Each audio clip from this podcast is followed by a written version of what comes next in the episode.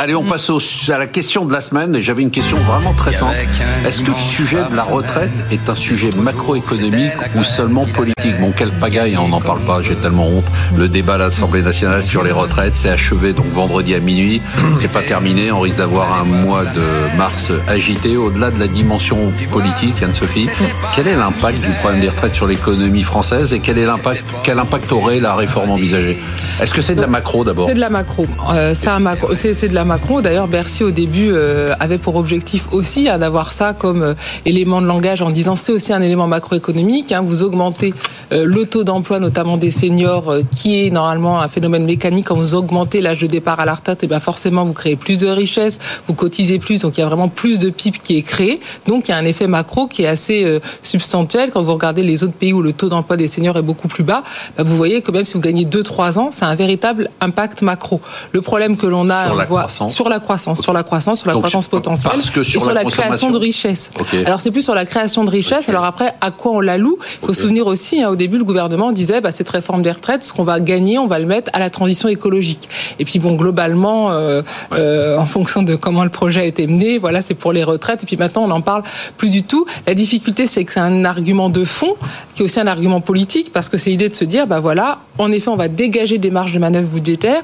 Et la question, c'est pourquoi faire?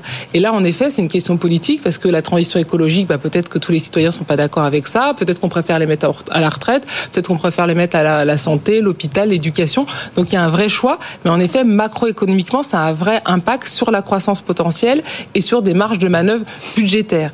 Le problème, c'est qu'on l'a vu depuis le début de la réforme, hein, après le quoi qu'il en coûte et toutes les aides, l'aspect budgétaire ah et macro, vous dites ça aujourd'hui, est complètement inaudible. Ça paraît très lointain. que maintenant, quand on dit 30 milliards d'économies, les gens ils ont l'impression d'avoir, on leur dit, ah bah, le, le, bouclier euh, tarifaire, il a coûté 100 milliards. Ouais, bon, on s'en fout, 100 milliards. C'est ça vraiment le problème. Donc cet argument, on va dire, macroéconomique n'est pas du tout mis en avant parce que, euh, voilà, ne, porte pas l'adhésion. Sujet macro ah, vous, économiste, c'est un sujet que vous regardez? En théorie, je suis d'accord. Euh, c'est vrai que, par exemple, l'idée qu'on va repousser l'âge de la retraite, ça fait plus de manœuvres, c'est quelque part un choc d'offre. en théorie pourquoi en théorie mais seulement Mais parce qu'en réalité, quand vous regardez toutes les études d'impact sur cette réforme, on est sur une réforme qui est aux effets très faible. C'est-à-dire que quand vous regardez... court terme, hein, à long terme, on peut regarder ce que les autres pays ont fait, on peut le voir. les autres pays oui, mais décalé, ça, tient vraiment à la réforme qui est faite euh, cette fois-ci et euh, à tout ce qu'on a mis autour pour essayer d'en atténuer les effets. C'est-à-dire qu'en gros, faut être, faut être très clair. Cette réforme, elle va jouer sur quoi? Elle va jouer sur quelques mois, voire quelques trimestres de cotisation. Mais sur la durée, quelques Français, et ça va jouer au bout du bout sur quelques dizaines euh, d'euros à la fin du mois pour les retraités. C'est tout, c'est tout. Ça va pas faire tant de choses que ça. Le système ne sera même pas, ne sera, ne sera quasiment pas. C'est pas la même question parce que là vous euh, parlez en termes de pouvoir d'achat net pour le retraité. Là c'est vraiment l'effet macro sur la croissance. Oui, mais oui, mais sauf que après il faut regarder. La question c'est l'effet macro. Oui, mais l'effet macro d'une réforme des retraites.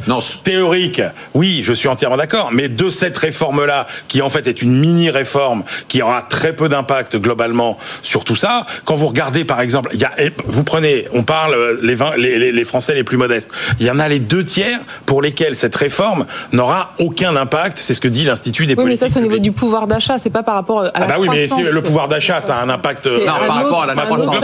Oui, mais si vous voulez, euh, la croissance, ça vient bien aussi de votre pouvoir d'achat. Pas seulement. Donc, pas seulement. Il y a d'autres indicateurs. Ah, moi j'ai suivi les cours. Ce que je veux dire, c'est que, c'est, enfin, quand vous regardez, c'est lui qui doit aller encore une fois. pas la même chose. Non, mais là-dessus, euh, si vous regardez le nombre de gens qui vont vraiment devoir travailler plus, euh, vous voyez bien qu'il y en a pas tant que ça qui vont devoir. La création de richesse. Mais la création de richesse de quoi Qui va venir d'où La création de richesse de quoi Vous allez travailler plus longtemps, vous créez plus de valeur ajoutée, vous allez mais ça, ça, mais ça, réforme des retraites ou pas, vous pouvez regarder dans les autres pays. Avec le vieillissement, qui fait que de toute façon, et la pénurie de main d'œuvre, qui fait que les entreprises de toute façon vont devoir très vite et beaucoup plus vite que la réforme des retraites ne le, ne le suppose, faire travailler. La parole est à la défense.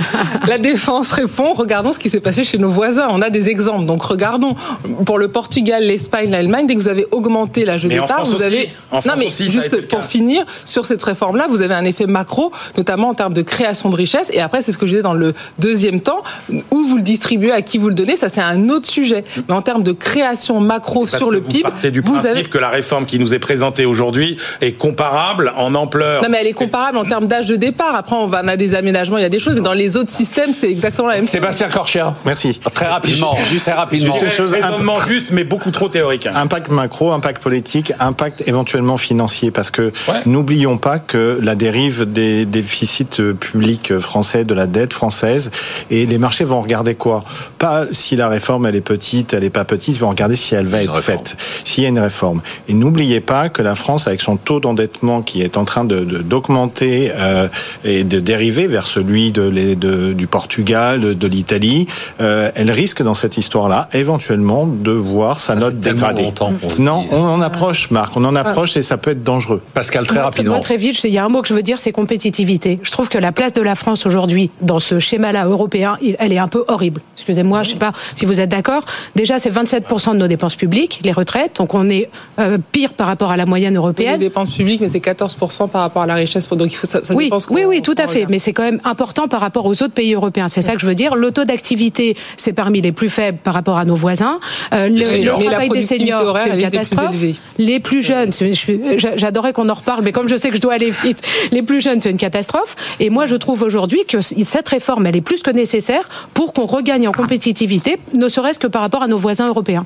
Non mais non, non, non, non, non, juste, quand on a quand on mais non j'attends pas. Quand on a 160 milliards de déficit commercial que que l'industrie ne pèse ah oui, mélange tout. Que l'industrie ne pèse plus. Non, que l'industrie. Le problème, c'est qu'il a fait un débat avec Mélenchon. mais laissez-moi Et quand il a fait un débat avec Mélenchon, le problème, c'est qu'il dit n'importe quoi comme de déficit commercial. L'industrie qui ne pèse plus que 9% du PIB. Si vous croyez que c'est votre petite réforme des retraites qui va nous sauver, Emmanuel, il faut arrêter de. il faut arrêter de débattre avec Mélenchon. Il faut avoir une idée quand même des ordres de grandeur.